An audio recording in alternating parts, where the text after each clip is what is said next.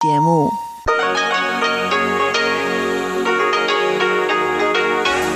Hier ist Radio Taiwan International. Herzlich willkommen zum halbstündigen deutschsprachigen Programm von Radio Taiwan International. Am Mikrofon begrüßt Sie Ilon Huang. Und das haben wir am Mittwoch, den 18. November 2020 für Sie im Programm. Zuerst die Nachrichten des Tages, anschließend das Kulturpanorama mit Karina Rotha. Thema im Kulturpanorama ist heute die Ausstellung Menschsein im Rodin Art Space in Taipei, die im Rahmen des Projektes Berlin Meets Taipei von dem Magazin Kunstleben Berlin organisiert wurde. Und zum Abschluss das Wirtschaftsmagazin mit mir Ilon Huang. Heute geht es um den ehemaligen Schreibwarenhersteller SDI Corporation, der heute ein wichtiger Lieferant für den Elektroautohersteller Tesla ist. Doch hören Sie zuerst die Nachrichten. Sie hören die Tagesnachrichten von Radio Taiwan International. Zunächst die Schlagzeilen.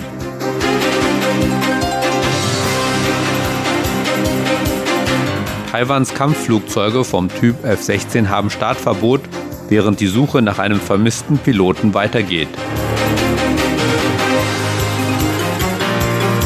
In Taiwan melden sich über 20.000 Personen für freiwillige Covid-19-Impfstudien an. Ab dem 1. Dezember besteht in Taiwan an den meisten öffentlichen Orten Maskenpflicht.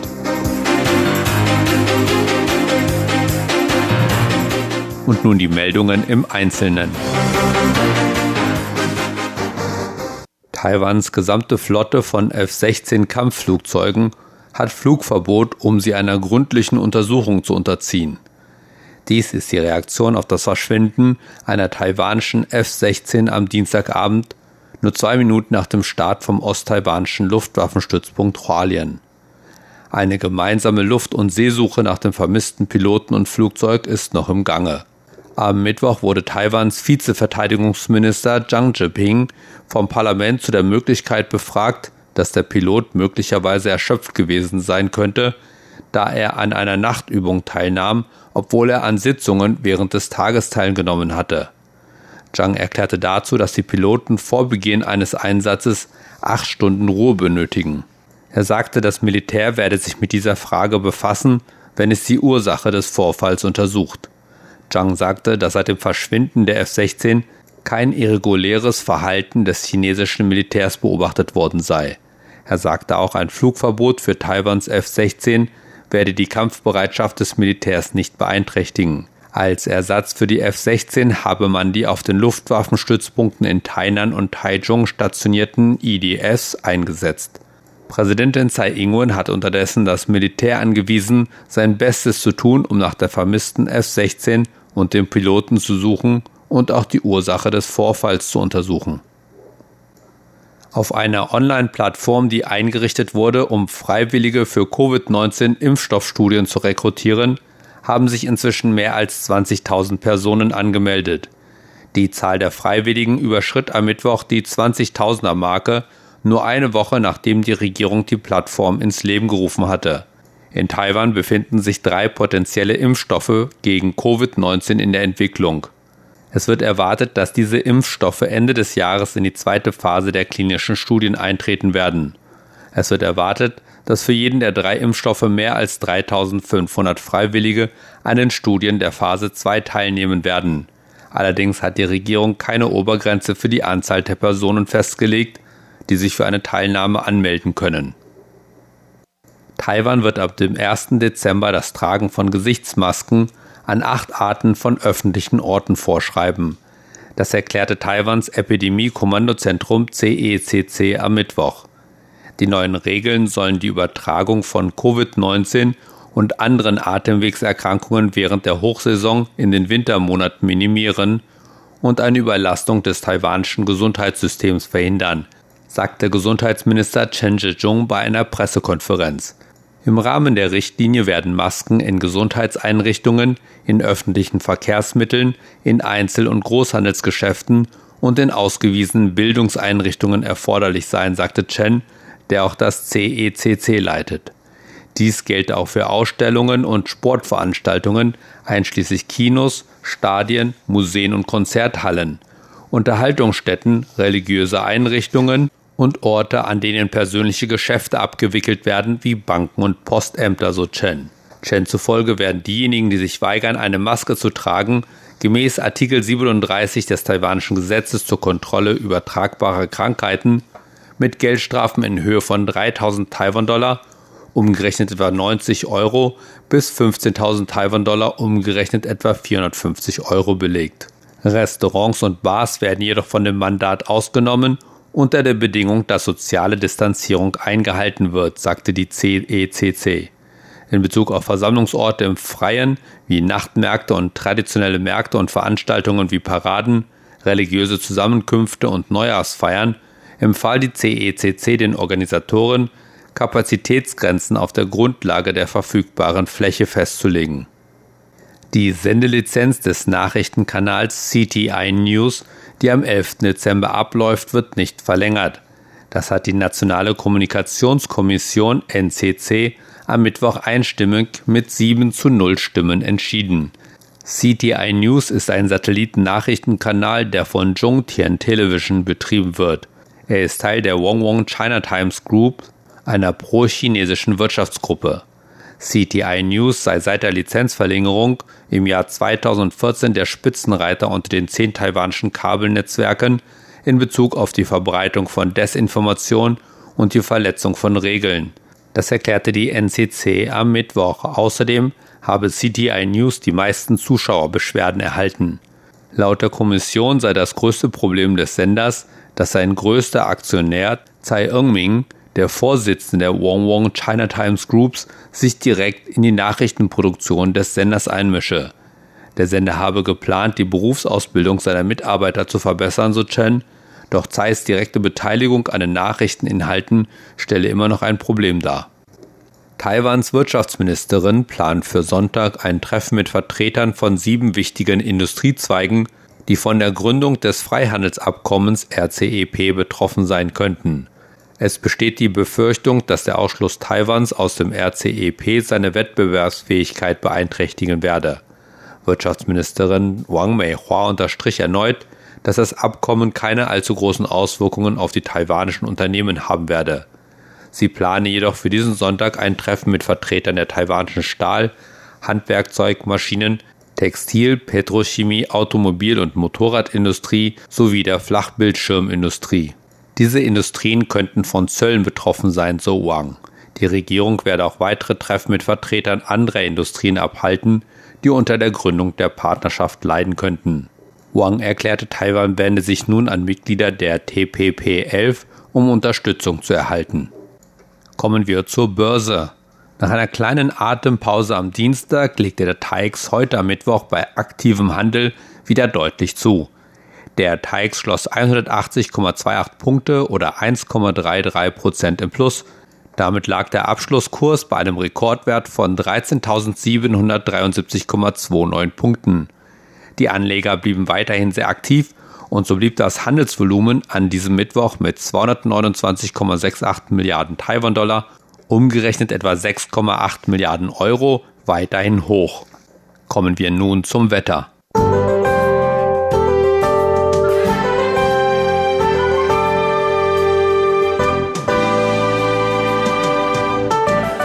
Auch am Mittwoch setzte sich das für diese Jahreszeit eher untypische warme Wetter fort. In ganz Taiwan war es überwiegend sonnig und trocken. Dabei erreichten die Höchsttemperaturen im ganzen Land bis zu 30 Grad. Und nun die Vorhersage für morgen, Donnerstag, den 12. November 2020. Unter dem Einfluss warmer Ostwinde bleibt es weiterhin überwiegend sonnig und trocken. Nur an der südlichen Spitze und an der Südostküste kann es zu vereinzelten Regenfällen kommen. Dazu steigen die Temperaturen noch einmal leicht an und können im ganzen Land auf bis zu 32 Grad steigen. Ein Wetterumschwung für den Norden wird erst im Laufe des Freitags durch die Ankunft kälterer Nordostwinde erwartet, die dem Norden kühlere Temperaturen und Regen bringen sollen, während der Süden davon unberührt bleibt. Das waren die Nachrichten des heutigen Tages. Weiter geht es nun mit dem Programm für Mittwoch, den 18. November 2020. Weiter geht es nun mit dem Kulturpanorama und Carina Rotha. Thema heute ist die Ausstellung Menschsein im Roden Art Space in Taipei die im Rahmen des Projektes Berlin Meets Taipei von dem Magazin Kunstleben Berlin organisiert wurde.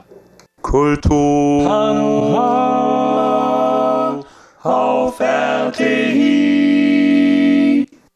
Vier Künstler aus Deutschland eröffnen in Taipei eine Ausstellung ihrer Arbeiten. In Corona-Zeiten fast unerhört. Das Projekt Berlin Meets Taipei des Vereins Kulturleben Berlin hat es trotzdem möglich gemacht, in Kooperation mit dem Rodin Art Space in Taipei, wo die Ausstellung Baurong Menschsein am kommenden Samstag, den 21. November, eröffnet wird. Im Vorfeld haben wir mit den Organisatoren in Deutschland über die Ausstellung gesprochen. Ich freue mich sehr, heute am Telefon die Projektleiterin und Kuratorin des Projekts Berlin Meets Taipei zu haben. Und zwar ist das Frau Rania Sid-Ottmane. Ich begrüße Sie herzlich, Frau Sid-Ottmane. Hallo. Ja, guten Tag. Guten Tag. Und ebenfalls in der Leitung ist heute Herbert Beinlich, der Inhaber von Kunstleben Berlin. Guten Tag, Herr Beinlich. Hallo, Frau Rother. Hallo. Freut mich sehr, dass Sie uns heute die Ausstellung Berlin Meets Taipei Mensch sein etwas genauer vorstellen möchten. Und meine erste Frage ist sehr generell, was ist denn eigentlich Kunstleben Berlin und wie kam es zu dieser Kooperation zwischen Berlin und Taipei im Rahmen dieser Ausstellung? Das ist eine lustige Geschichte. Ähm, Kunstleben Berlin ist das größte Kunstmagazin, digitale Kunstmagazin in Berlin. Wir haben den größten Kunstkalender, einen aktuellen Kunstkalender für jeden Tag. Wir sind zehn Jahre alt und wir sind sozusagen das einflussreichste Online-Magazin im Bereich Kunst in Berlin. Seit zehn Jahren machen wir Berlin meets New York. Das heißt, wir bringen Berliner Künstler nach New York und New Yorker Künstler nach Berlin. Die stellen zusammen aus und es, da sind auch schon Freundschaften entstanden. Ich habe an einem Abend bei einem Dinner den Wirtschaftsattaché von Taiwan kennengelernt. Der saß neben mir. Der hat mich gefragt, was ich mache. Da habe ich ihm das erzählt. Er sagt, er können wir das nicht auch mit Taipei machen. Ich sage, Taipei ist ein bisschen schwierig. Paris oder Amsterdam oder Wien wäre einfacher für uns.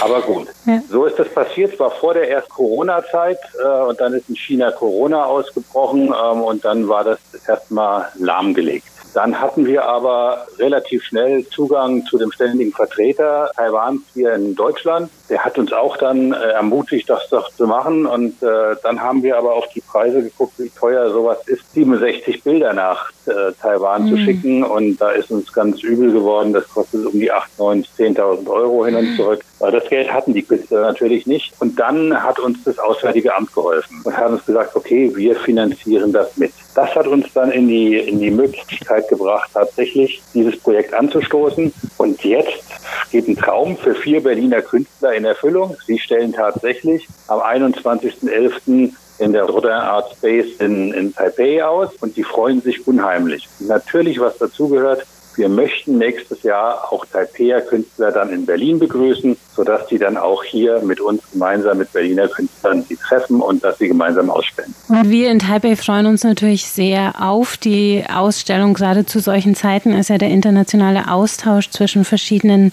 Künstlern verschiedener Länder wirklich eine Herausforderung. Aber Sie haben die Ausstellung trotzdem auf die Beine gestellt. Deswegen meine nächste Frage, worauf dürfen wir uns denn in der Ausstellung jetzt freuen? Also das, das Motto ist ja, oder das Thema, der Titel ist Menschsein, Baurong. Ist das auch in den Bildern abgebildet und was, was gibt es da zu sehen? Also die Ausstellung heißt tatsächlich also Baurong Menschsein. Äh, vier Künstler, und zwar Romy Kampe, Hanna Hendenkemper, Mesh und Matthias Moseke bringen also meistens auf der Leinwand dieses Thema also zum Ausdruck. Und Menschsein, was ist das? Es geht eigentlich in dieser Ausstellung um den Menschen, seine Träume, seine Ängste, seine Energien. Wie nimmt er also sich selbst und seine Umgebung wahr? Es geht aber auch um Themen, die uns alle beschäftigen. Zum Beispiel es geht um Vergänglichkeit. Und es geht auch in dieser Ausstellung um den Wunsch, zurück zum Wesentlichen zurückzukommen. Und das ist gerade vielleicht in dieser Zeit mit Corona ein wichtiges Thema. Darum geht es in dieser Ausstellung. Und wenn wir jetzt vor allem Leute aus Deutschland, die ja verständlicherweise gerade nicht nach Taipei reisen können und sich die Ausstellung ansehen können, ähm, wenn wir uns das jetzt vorstellen äh, müssen oder dürfen, wie sieht diese Ausstellung aus? Sind das vor allem gemalte Bilder? Gibt es auch verschiedene Medien? Welche Stile verfolgen die einzelnen Künstler? Wie wurde das ausgewählt? Welche Stücke dann, dann nach Taipei geschickt wurden? Also es gibt also ähm, sehr viele Gemälde, ähm, Arbeiten der Leinwand auf Papier.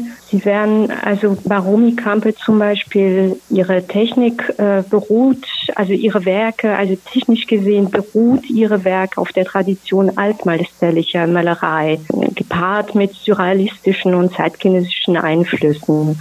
Bei Hannah Han Kemper, sie nutzt zum Beispiel die klassischen Verfahren der Radierung. Und ähm, Matthias Moseke zum Beispiel das äh, ist kein Thema für Matthias Moseke, ist die Komposition und er hat eine, sagen wir so, eine ziemlich reduzierte Palette und charakteristisch, also für seine Arbeit sind pastose Farbflächen. Bei Mesh, ähm, das ist der Künstler, der sich äh, vor allem auch um das Thema Vergänglichkeit irgendwie beschäftigt und äh, wir werden also von ihm sowohl ähm, also Arbeiten auf der Leinwand sehen und auch so Papierarbeiten, also Aquarellen. Ist ungefähr, sagen wir so, die Vielfalt der Kunstwerke, die wir in dieser Ausstellung zeigen. Mhm.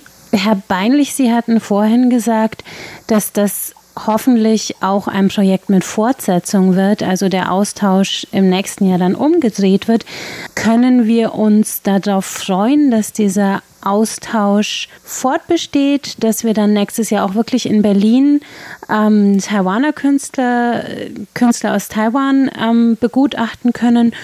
Und was sind die besonderen Herausforderungen oder so die besondere Übersetzungsleistung vielleicht, wenn deutsche Künstler mit taiwanischen Ausstellungsräumen und umgekehrt zusammenarbeiten. Das ist ja dann doch mal etwas schwieriger als jetzt Berlin meets Wien oder Berlin meets Amsterdam. Also wir haben ja Berlin mit New York jetzt im elften Jahr ähm, und es sind schon Freundschaften zwischen den Künstlern. Es sind nicht immer die gleichen. Äh, es gibt immer eine Kuratorin, wie auch hier in Taipei ist Professor äh, Mai Fen Anna Shen, die mitgeholfen hat, eine Kunstprofessorin. Äh, bei uns äh, ist es Rania Setosmane, die das mit ausgesucht hat. Wir nennen ein Thema. Nach diesem Thema bewerben sich die Leute und werden dann kuratiert bzw. ausgesucht.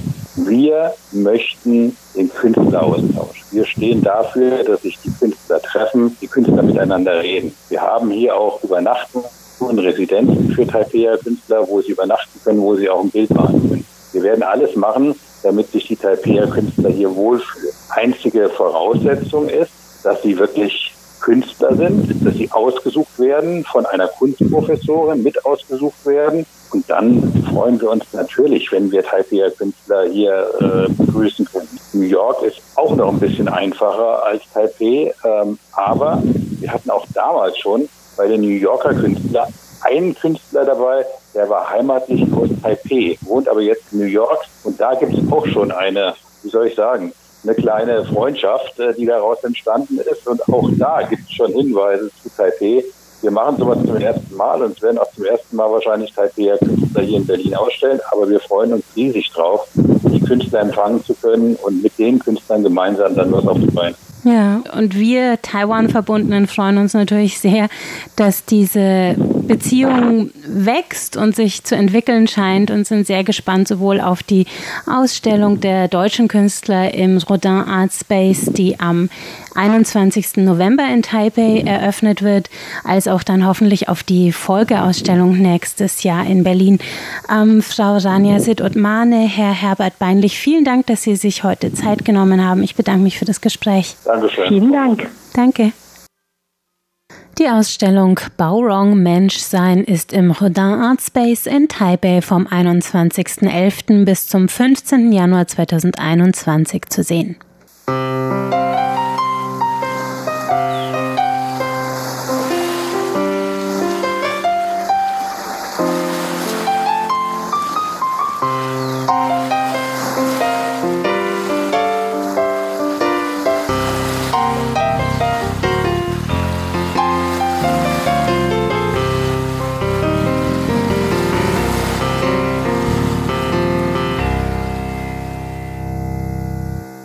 Das war das Kulturpanorama mit Karina Rotha. Weiter geht es nun mit dem Wirtschaftsmagazin. Heute geht es um den ehemaligen Schreibwarenhersteller SDI Corporation und wie er es geschafft hat, ein wichtiger Lieferant für den Elektroautohersteller Tesla zu werden. Chen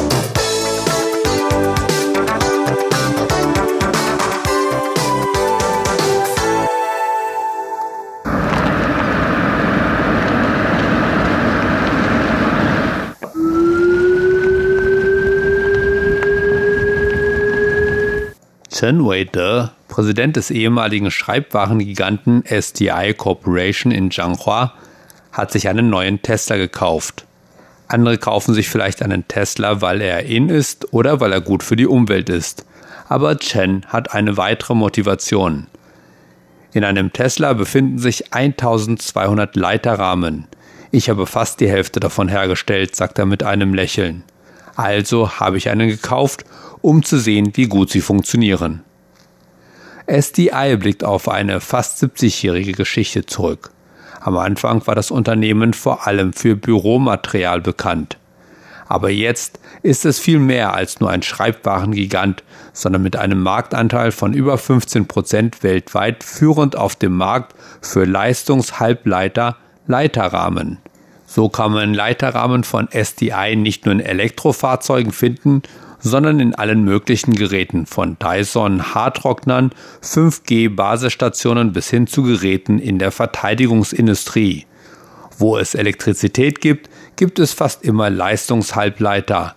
Und Leiterrahmen sind die Metallstrukturen, die als Medium zwischen dem Chip und der Leiterplatte fungieren. In den letzten Jahren haben Elektroautos fast die Hälfte des Halbleitergeschäfts von SDI ausgemacht. Es ist de facto Teil der Lieferkette für Elektrofahrzeuge. Obwohl der Handelskrieg im vergangenen Jahr seine Einnahmen um 15 Prozent schrumpfen ließ, ist SDI hinsichtlich des Automarktes immer noch optimistisch. So hat das Unternehmen angekündigt, dass man neue intelligente Fabriken in den zentral-taiwanischen Orten Nantou und Zhanghua bauen wolle. Während er über die Pläne für die Zukunft spricht, zeigt Chen auf eine jahrzehntealte zweistöckige Fabrik mit verblichenen Steinmauern. Dieser werde Teil der neuen Investition von SDI sein und soll zu einem brandneuen fünfstöckigen Werk werden. In der Zeit von Chens Großvater war dieser alte Ort mit Geräten gefüllt, die die berühmten Bürohefter von SDI, die in die ganze Welt exportiert wurden, herstellten. Wenn man in das Innere eines Bürohefters schaut, ist von den Heftklammern über den Trog bis hin zu den Metallstangen alles aus gestanztem Metall. Wie man diese Hefter präzise entwirft und herstellt, daran liegt das handwerkliche Können dieser alten Fabriken. Ein Fehler von nur einem Millimeter führt zu gestauten Heftklammern. Führt zu gestauten Heftklammern und einem gebrochenen Hefter. Präzision beeinträchtigt die Haltbarkeit und das Benutzererlebnis Ihres Hefters. Wir sind also sehr gut im Biegen dieser hochgradig kundenspezifischen Produkte erklärt Chen und fügt an, das ist unser Erbe. Im Wesentlichen entstehen die winzigen Dellen und Lücken in der Metallstruktur des Leiterrahmens ebenfalls durch Biegen. Der Unterschied besteht darin, dass dies ein Höchstmaß an präziser Metallstandstechnologie erfordert. Der erforderliche Präzisionsgrad ist mehr als zehnmal so hoch wie bei der Herstellung von Heftgeräten.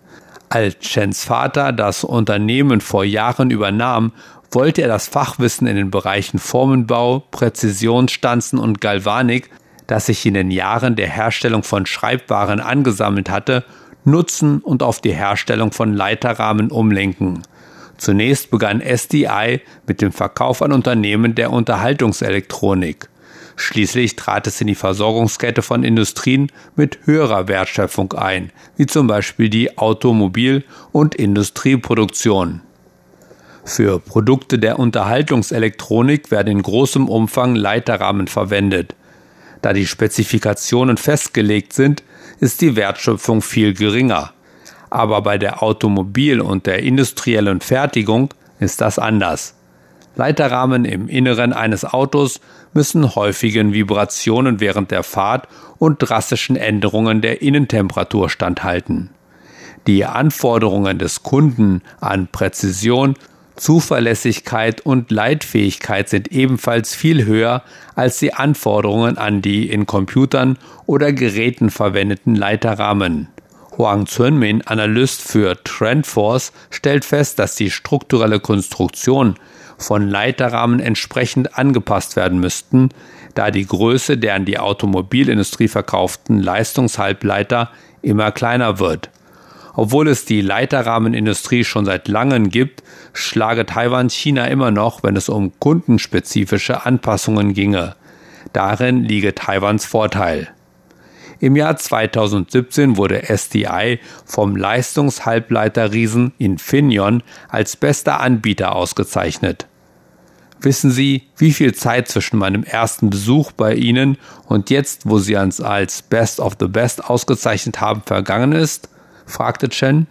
15 Jahre. In der Automobilindustrie braucht Qualität Zeit. Man muss sich hinhocken und langfristig agieren.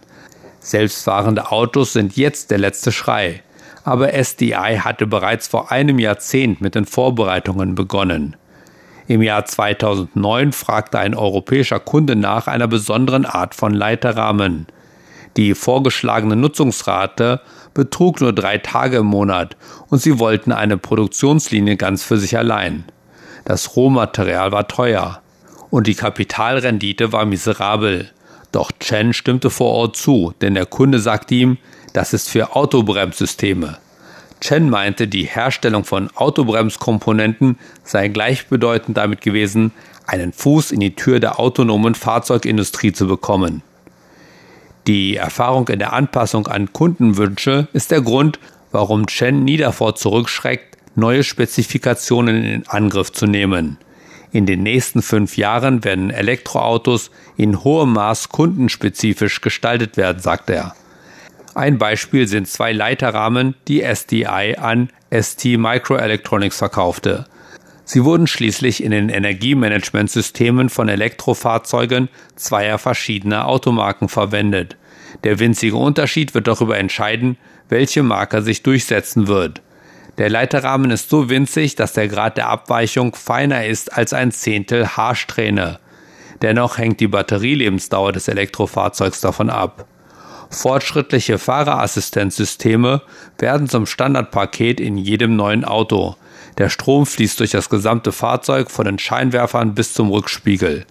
Wie Kapillare im menschlichen Körper sind Leistungshalbleiter und Leiterrahmen allgegenwärtig. Ein weiteres Beispiel ist eine spezielle Art von Leiterrahmen, die SDI gemeinsam mit einem Kunden entwickelt hat, der in Scheinwerfersensoren verwendet wird, sodass die Lampen bei der Bewegung des Fahrzeugs automatisch Anpassungen vornehmen. Künftig wird das gesamte Modul des Autos miteinander verbunden sein. Laut Chen werden die Produkte von SDI, sobald sie zertifiziert sind, einen Platz in der Lieferkette haben und sie werden weiterhin gemeinsam mit ihren Automobilkunden neue Produkte finden. Mehr als bei konventionellen Automobilen müssen Hersteller, die an Marken von Elektrofahrzeugen verkaufen, direkt mit ihren Kunden interagieren. Der Grund, Autos in der Vergangenheit können zehn Jahre lang unverändert bleiben. Aber jetzt bringt jedes Jahr neue Spezifikationen, sagte Chen. Dabei weist er auf einen weiteren speziellen Leiterrahmen hin. Dies sei eine der geheimen Komponenten, die es Elektroautos ermöglichen, ihre Batterien in einer Stunde oder weniger wieder aufzuladen. Es handelt sich um ein gesetzlich geschütztes Geheimnis, das ein großer Kunde noch nicht öffentlich gemacht habe. Die alte Fabrik von SDI in Zentral-Taiwan hat drei Generationen hinter sich. Jetzt steht sie an der vordersten Front der neuesten revolutionären Elektrofahrzeugtechnologie.